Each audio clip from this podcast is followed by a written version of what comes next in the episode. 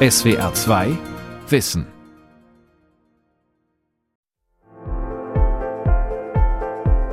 Von weitem sieht er aus wie ein riesiger See, glitzernd blau. In der sengenden Hitze der Wüste Ägyptens reicht er bis zum Horizont. This park is the largest solar park in Africa.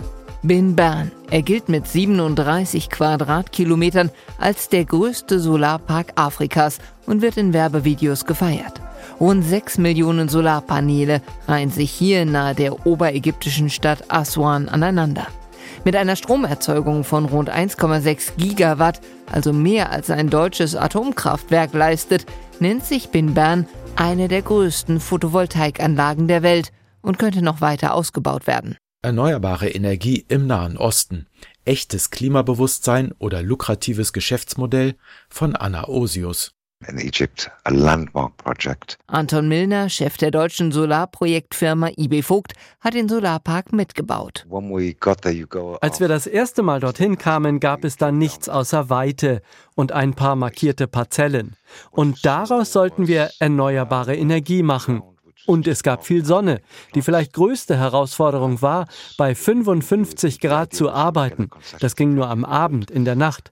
Dass wir es geschafft haben, ist ein erfüllendes Gefühl. Und man kann Bin Ban sogar aus dem Weltall sehen, von den Sternen, auf Satellitenbildern. and you can actually see it from the stars. You can see it on satellite pictures. Ägypten plant weitere Großprojekte, mehrere Gigawatt Solarenergie innerhalb der nächsten fünf Jahre, so das ehrgeizige Ziel.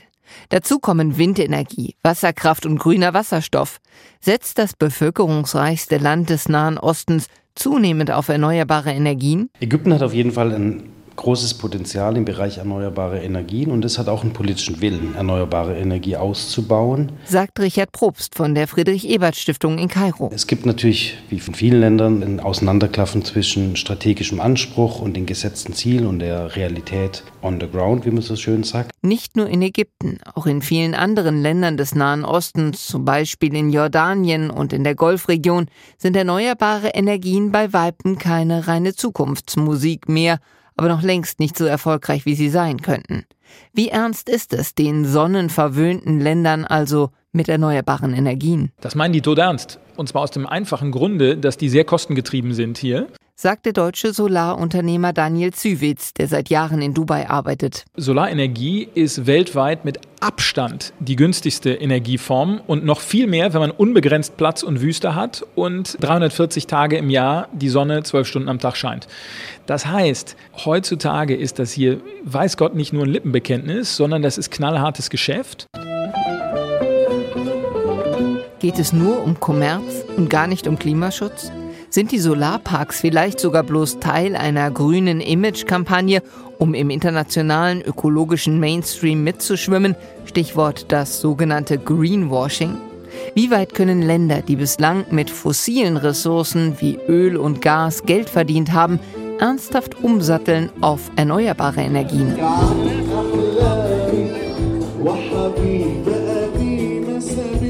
In der Innenstadt von Ägyptens Metropole Kairo ist an einem Freitag ein ganzer Park zur Zukunftswerkstatt geworden. Am ägyptisch-europäischen Energietag, gesponsert von der EU, basteln Kairoer Kinder Mini-Windräder. Startups präsentieren ihre Ideen. Auf der Bühne feiern Politiker die bevorstehende Energiewende. Inshallah, wie man hier sagt, so Gott will. Ahmed Mahina, Unterstaatssekretär für strategische Planung im ägyptischen Elektrizitäts- und Energieministerium. Ägypten gilt als Pionier im Bereich der erneuerbaren Energien. Unser ambitioniertes Ziel ist, dass spätestens im Jahr 2035 42 Prozent unserer Energie aus Erneuerbaren kommt. Wir haben bereits ein Etappenziel erreicht, dass mittlerweile 20 Prozent der maximalen Höchstlast aus erneuerbaren Energien in Ägypten stammt. Ägypten will sich einen grünen Anstrich geben, vor allem angesichts des Weltklimagipfels, der COP27, die in diesem Jahr im ägyptischen Sharm el-Sheikh stattfindet. Zwischen den großen Plänen und der Realität klafft jedoch eine beachtliche Lücke. Von dem gesetzten Ziel von 42 Prozent in wenigen Jahren sei Ägypten bei der alltäglichen Stromerzeugung weit entfernt, sagt Julia Terrapon-Pfaff vom Wuppertal-Institut für Klima, Umwelt, Energie. Wenn man das vom prozentualen Anteil an der Stromerzeugung sich anschaut, dann liegen wir da bei ungefähr 12 Prozent im Moment. Wobei man sagen muss, dass davon ungefähr 7 Prozent Wasserkraft sind und die restlichen 5 Prozent halt Solar- und Windenergie, die neu dazugebaut worden sind. Beobachter sagen, erschreckend wenig dafür, dass die Sonne in Ägypten fast das ganze Jahr scheint. Adel Bishara, ägyptischer Energieexperte. Don't make me cry, please. Bringen Sie mich bitte nicht zum Weinen. Ich bin sehr, sehr traurig, dass wir noch nicht weiter sind im Bereich Erneuerbare. Ich habe mehrere Situationen erlebt, in denen wir in der Vergangenheit eine dramatische Stromunterversorgung hatten, sogar in Krankenhäusern. Ich habe immer gesagt, wenn wir auf das gehört hätten, was vor 20, 30, 40 Jahren gesagt wurde, gäbe es diese Probleme nicht mehr. Ägypten nutzt immer noch größtenteils Erdgas zur Stromerzeugung und auch der Erdgas und ähm, insgesamt der fossile Verbrauch steigt in Ägypten weiter an. Das heißt, im Moment ersetzen erneuerbare Energien noch keine fossilen Rohstoffe in Ägypten. Die Bevölkerung in Ägypten wächst rasant, liegt bei mehr als 100 Millionen Menschen und jedes Jahr kommen etwa 2 Millionen dazu. Eine Region braucht viel Strom und könnte es durch den strahlenden Sonnenschein so einfach haben. Zwischen den Ständen bummelt Majid Barakat und hat einen Stapel Broschüren unter dem Arm. Der Familienvater aus Shobra, einem ärmeren Viertel Kairos, überlegt, auf dem Dach seines Hauses eine Solaranlage einzurichten. Ich lebe im obersten Stock. Die Sonne trifft direkt auf unsere Zimmerdecke. Ich kann nicht auf die Klimaanlagen verzichten, da meine Töchter sensible Haut haben und die Hitze nicht vertragen. Deshalb ist die Klimaanlage immer an und unsere Stromrechnung ist sehr hoch. In Sachen Solar weiß ich nur nicht, wo ich anfangen soll und wen ich fragen kann. Aber ich denke wirklich darüber nach, Solarpaneele auf mein Dach zu bauen. Doch genau das, lokale Stromgewinnung durch Erneuerbare, sei in Ägypten immer noch selten, bedauert Energieexperte Ahmed Bishara. Das Problem, langjährige Subventionen auf die Stromrechnung. The subsidies was killing die Subventionen haben die erneuerbaren Energien getötet, denn Energie war sehr billig. Niemand interessiert sich für Erneuerbare, niemand interessiert sich dafür, Energie zu sparen. Warum auch? Sie ist ja billig. Das beste Beispiel sind solare Warmwasseranlagen. Es ist doch ein Verbrechen. Es ist ein Verbrechen, in Ägypten Strom zu nutzen, um Wasser auf 40, 50 Grad zu erwärmen. Dabei musst du in Ägypten doch nur eine Flasche auf den Balkon stellen und du hast 70 Grad warmes Wasser. Das ist doch verrückt.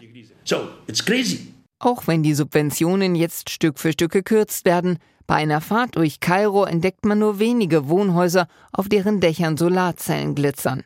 Für viele lohne es sich finanziell noch nicht, sagt Professor Mohamed Sobki, ehemaliger Chef der ägyptischen Behörde für erneuerbare Energien. Finanziell attraktiv ist eigener Solarstrom nur, wenn die Stromrechnung mehr als 1500 Pfund im Monat beträgt umgerechnet mehr als 75 Euro. Nur dann lohnt es sich. Das betrifft in Ägypten etwa 200.000 Verbraucher. 200.000 von 37 Millionen Endnutzern. Ins Netz einzuspeisen lohnt sich auch nicht. Damit kann man kein Geld verdienen als Haushalt. Wenn, dann muss man die Photovoltaikanlage so planen, dass sie genau die Bedürfnisse abdeckt. Ein Großteil der riesigen ägyptischen Bevölkerung, die hart arbeitende Mittelschicht und Unterschicht in den ärmeren Vierteln Kairos, hat momentan noch keinen Anteil an der Energiewende. Rund ein Drittel der Bevölkerung lebt unter der Armutsgrenze. Das sind mehr als 30 Millionen Ägypter. Eine Solaranlage könnten sie sich ohne Hilfe niemals leisten. Doch statt Haushalte bei der Energiewende zu unterstützen, setzt Ägypten vor allem auf nationale Großprojekte, staatlich gesteuert. Es geht um grünes Prestige, wie viele Beobachter sagen, und um den Export. Denn für den Eigenbedarf hat Ägypten die neuen Stromquellen bislang gar nicht nötig, sagt Richard Probst von der Friedrich-Ebert-Stiftung in Kairo. Ägypten hat momentan eine Elektrizitätsüberkapazität. Es wird hier mehr Elektrizität produziert, als eigentlich verbraucht werden kann. Das liegt daran, dass es keine Netzanbindung innerhalb der Region gibt. Es liegt daran, dass große Projekte, beispielsweise die Siemens Gasanlagen, äh, hier ans Netz gegangen sind Es gibt ein Projekt zum Ausbau von Nuklearenergie. Es gibt also viele Bereiche, die dazu führen kann, dass es für privatwirtschaftliche Unternehmen vielleicht finanziell nicht interessant ist, hier im Bereich erneuerbare Energie zu investieren. Denn der konventionelle Energiemarkt ist fest in der Hand des Staates und in den Händen des sogenannten Staates im Staate, dem Militär, das ganze Bereiche der ägyptischen Wirtschaft kontrolliert. Ägypten wird mit harter Hand regiert, Zehntausende Regierungskritiker sitzen im Gefängnis. Die autokratischen Machthaber haben wenig Interesse daran, ihre florierenden Einkommensquellen im Energiebereich versiegen zu lassen, und Beobachter sagen, die wirtschaftliche Expansion der Streitkräfte verhindere Strukturreformen im Land.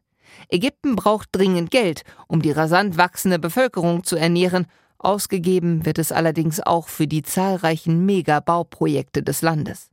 Im Energiesektor mischen die Machthaber Ägyptens offenbar eifrig mit. Schon 2017 schrieb die Stiftung Wissenschaft und Politik Die Streitkräfte scheinen bei der Öl- und Gasgewinnung als Vetoakteure zu agieren. Entsprechende Unternehmungen und Explorationsvorhaben müssen von ihnen bewilligt werden. Das Militär hält zudem selbst Anteile an staatlichen Energieunternehmen. Auch am Ausbau von Kohle- und Gaskraftwerken der angesichts des schnell steigenden Energiebedarfs ebenfalls forciert wird, ist das Militär über Vertragsabschlüsse beteiligt. Die deutsche Firma Siemens baute in den vergangenen Jahren mehrere Gaskraftwerke in Ägypten. Denn nach jahrelangen Energieengpässen kam 2015 der Befreiungsschlag für die ägyptische Energieversorgung. A supergiant discovery. And he announced on its website Sunday that they may have hit the jackpot. Eine supergigantische Entdeckung, der Jackpot, so hieß es 2015 in den Nachrichten, als der italienische Ölkonzern Eni stolz Erfolg bei der Suche nach Gasvorkommen in Ägypten vermeldete. Das Gasfeld Sor, unmittelbar vor der Küste Ägyptens im Mittelmeer gelegen, ein riesiges Gasvorkommen unter dem Meeresgrund. Damit waren Ägyptens Energieengpässe nahezu schlagartig gelöst. Bis dahin hatte das Land selbst Gas importieren müssen, unter anderem aus Russland, und hatte sich dafür schon Anfang der 2000er Jahre zwei LNG-Flüssiggasterminals am Mittelmeer gebaut. Seit 2018 ist Ägypten nun quasi Selbstversorger und kann über seine LNG-Terminals Gas exportieren statt importieren. Die europäische Krise mit Russland für Ägypten möglicherweise eine Chance. Das Interesse auf Seiten der Europäischen Union ist groß. Ägypten will ein Energiezentrum am Mittelmeer werden, mit Energieexporten Geld verdienen. Geld, das das hochverschuldete Land dringend braucht. Da kommt der Energiebedarf auch in Europa gerade recht. It's no secret. Es ist kein Geheimnis, sondern offiziell erklärt, dass wir den Energiesektor gebeten haben, momentan mehr Diesel in den Kraftwerken zu verbrennen, um Gas zu sparen, damit das Gas verflüssigt exportiert werden kann, um unseren europäischen Kollegen zu helfen. Oder anders gesagt, um mit dem Gasexport kräftig Geld zu verdienen. Und dafür nimmt Ägypten, Gastgeberland der Weltklimakonferenz, offenbar eine deutlich schlechtere CO2-Bilanz in Kauf. Richard Probst von der Friedrich-Ebert-Stiftung in Kairo sagt, Das wird eine interessante Frage in Sharm el-Sheikh sein, inwiefern die ägyptische Verhandlungsführung das zusammenbringt, das eigene wirtschaftliche, finanzielle Interesse an der Hebung der Gasvorkommen, der Verflüssigung von Gasvorkommen und gleichzeitig einer Abwendung, die notwendig ist, um das 1,5 Grad Ziel einzuhalten von fossilen Energieträgern. Da fossile Energien in Europa mittelfristig ein Auslaufmodell sein sollen, setzt Ägypten jetzt auf grünen Wasserstoff, ebenfalls für den Export. Bei der Wasserstoffproduktion wird aus Wasser grüner Treibstoff. Leitungswasser wird aufwendig gereinigt und dann mit Hilfe von viel Solarstrom in Sauerstoff und Wasserstoff gespalten. Aus dem Wasserstoff wird schließlich Energie, beziehungsweise er ist selbst schon ein Energieträger für Strom und Wärme und als Grundstoff in der Industrie. Auch für Europa. Und für eine langfristige Energiepartnerschaft würde Ägypten die eigenen Klimaschutzziele schon mal hinten anstellen, befürchtet Ragi Al-Ghazavi von der Egyptian Initiative for Personal Rights. Was mich besorgt, ist, dass es bei Investitionen nicht um die Prioritäten von Ägypten geht, sondern um die Prioritäten der reichen Länder. Die wollen grünen Wasserstoff. Wir nutzen unsere erneuerbare Energie, um den fürs Ausland zu produzieren, aber haben hier die Verschmutzung.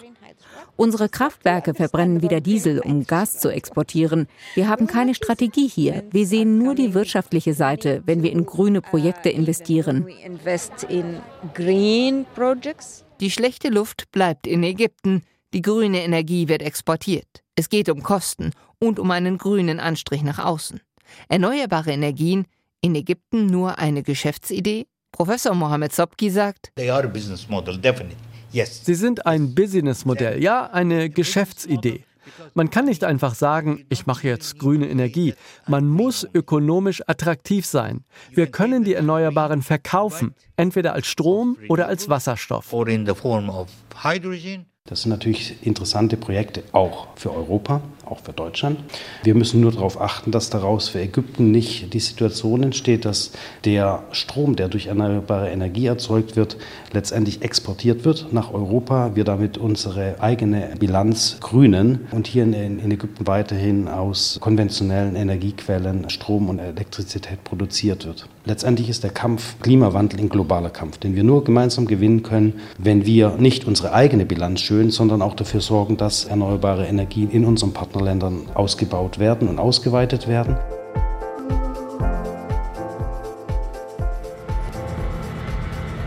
Grüner Wasserstoff. Was in Ägypten noch ambitionierte Pläne sind, ist wenige Flugstunden entfernt Richtung Osten schon Realität.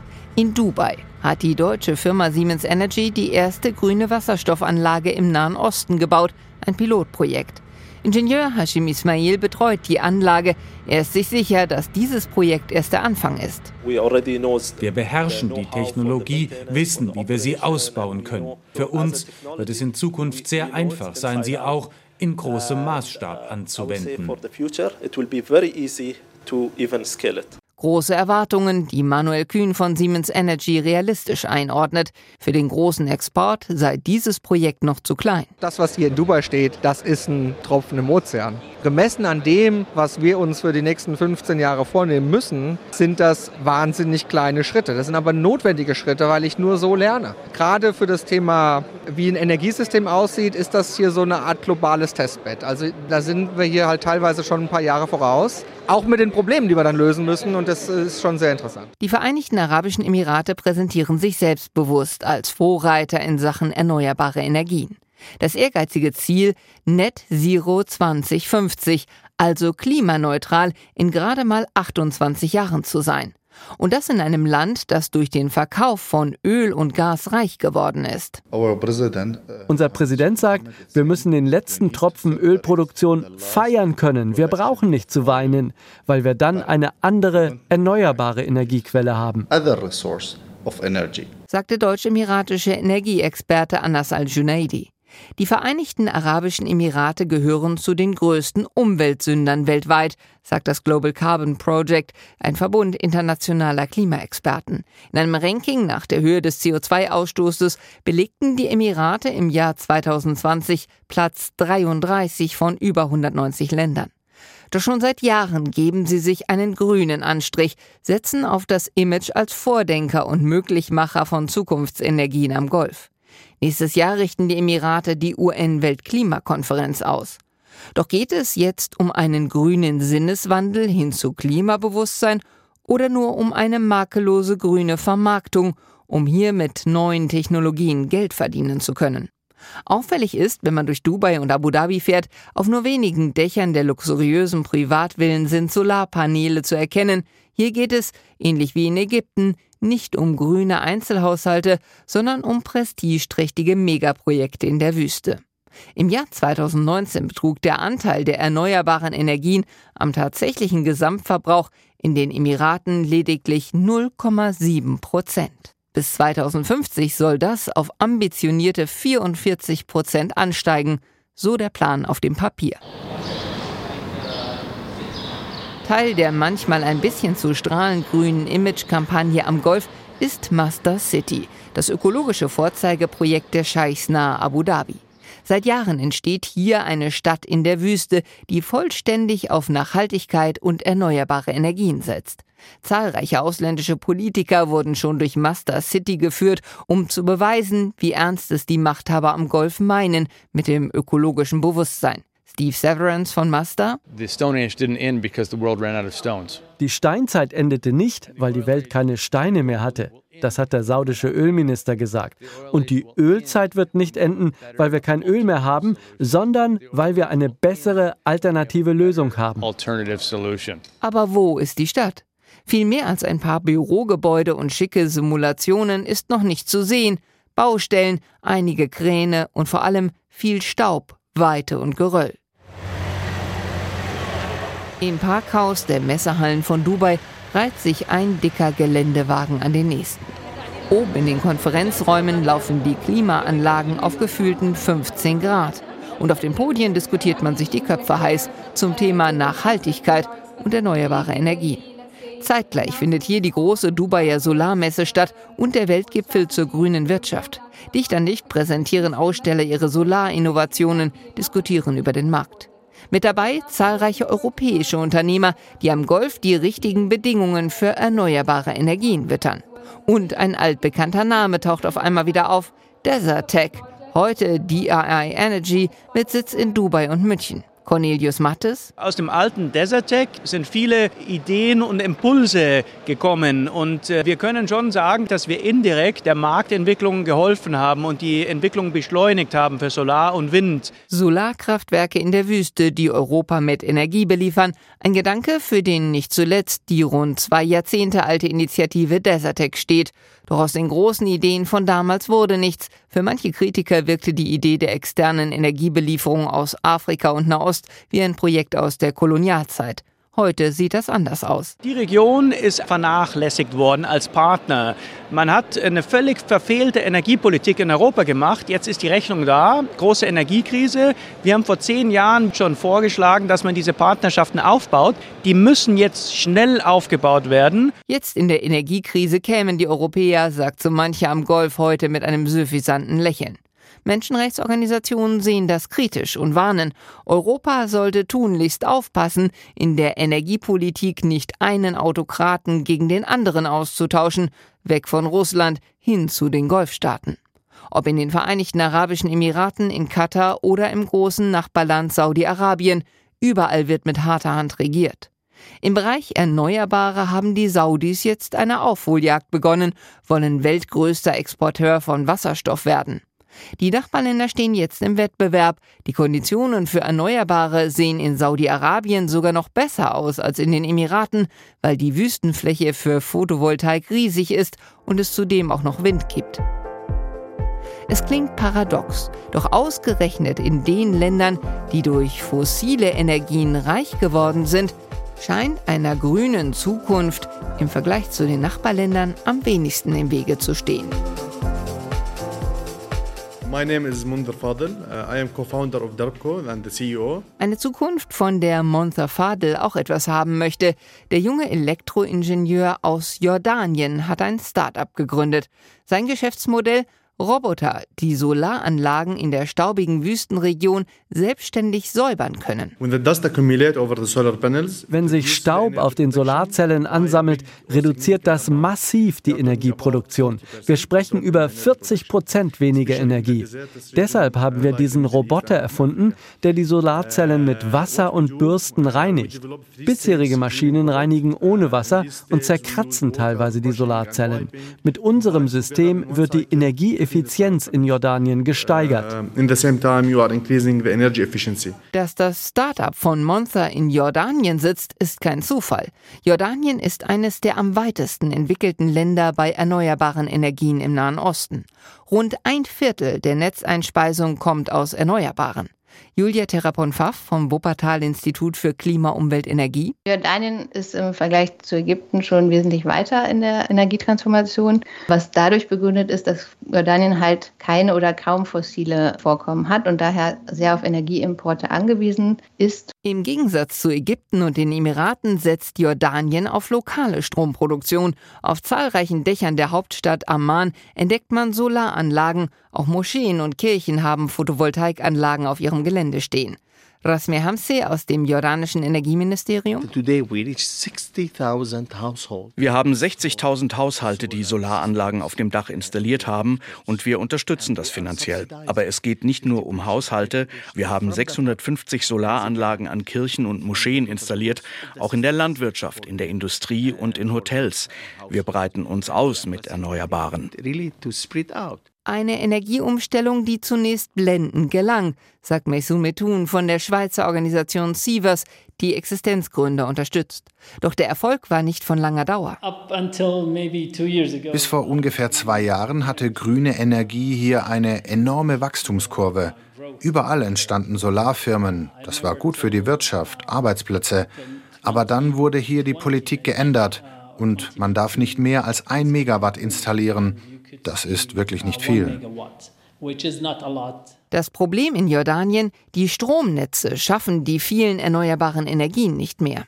Doch die Sorgen um die Netzstabilität seien nur ein Teil der Wahrheit, sagen Beobachter. Für den Netzanbieter sei ein zu großes Stromangebot einfach nicht attraktiv. Es sind halt relativ viele erneuerbare Energieanlagen gebaut worden und dadurch, dass Jordanien so eine Einspeisevergütung hatte, musste natürlich der Stromversorger NEPCO alle erzeugte Energie auch abnehmen auch wenn es gar nicht gerade benötigt wurde. Das heißt, dadurch sind natürlich Verluste entstanden, warum NEPCO natürlich wenig Interesse hatte, dass noch viel mehr große erneuerbare Energienanlagen ans Netz gehen. Für die vielen jungen Leute in Jordanien, die auf Arbeitsplätze im erneuerbaren Energienbereich gesetzt haben, ist das dramatisch. Der erneuerbare Energiebereich hat viele Jobmöglichkeiten für junge Leute geschaffen, die jetzt große Schwierigkeiten haben. Die Studenten haben Erneuerbare studiert und jetzt gibt es nicht mehr genug große Projekte, um die Uni-Absolventen anzustellen. Das ist ein großer sozialer Druck. Omar Shushan von der Jordanischen Umweltunion geht sogar noch weiter. Erneuerbare in Jordanien seien nur Augenwischerei. Von einer konsequenten Energiewende sei das Land weit entfernt. Es gibt viel Propaganda, dass wir erneuerbare Energien unterstützen, aber bislang sehe ich keinen klaren politischen Willen, grüne Energie weiter auszubauen. Es ist ein hohes Risiko für Investoren. Und es gibt Überlegungen für ein Megaprojekt mit dem Irak, dessen Öl über den Golf von Aqaba zu exportieren. Wenn das passiert, ist grüne Energie nichts weiter als eine Streicheleinheit für Kinder vor dem Schlafengehen. Erneuerbare Energien im Nahen Osten, in Ägypten, Jordanien, den Golfstaaten. Nein, vor das Ziel bei einer möglichen Energiewende ist offenbar nicht der Klimaschutz. Erneuerbare Energien sind ein attraktiver Wirtschaftsfaktor oder ein Rettungsring in der Krise. Doch die Entwicklung steckt bei allem Wachstum oft noch in den Kinderschuhen. Dort, wo genug Geld liegt, um die Forschung voranzutreiben, sind die Potenziale für grüne Energieforschung am größten. Doch wie ernst meinen es die Machthaber in der Region wirklich mit der grünen Offensive? Und viele Antworten sind noch nicht gefunden, vor allem auf die Frage, wie der grüne Strom am besten ohne Verluste nach Europa kommen kann. Vor allem aber geht es um ein gigantisches Geschäft. Ausgerechnet die so lebensfeindliche Wüste wird auf einmal zur Einnahmequelle der Zukunft. SWR 2 Wissen Erneuerbare Energie im Nahen Osten. Autorin und Sprecherin Anna Osius. SWR 2 Wissen. Manuskripte und weiterführende Informationen zu unserem Podcast und den einzelnen Folgen gibt es unter swr2wissen.de.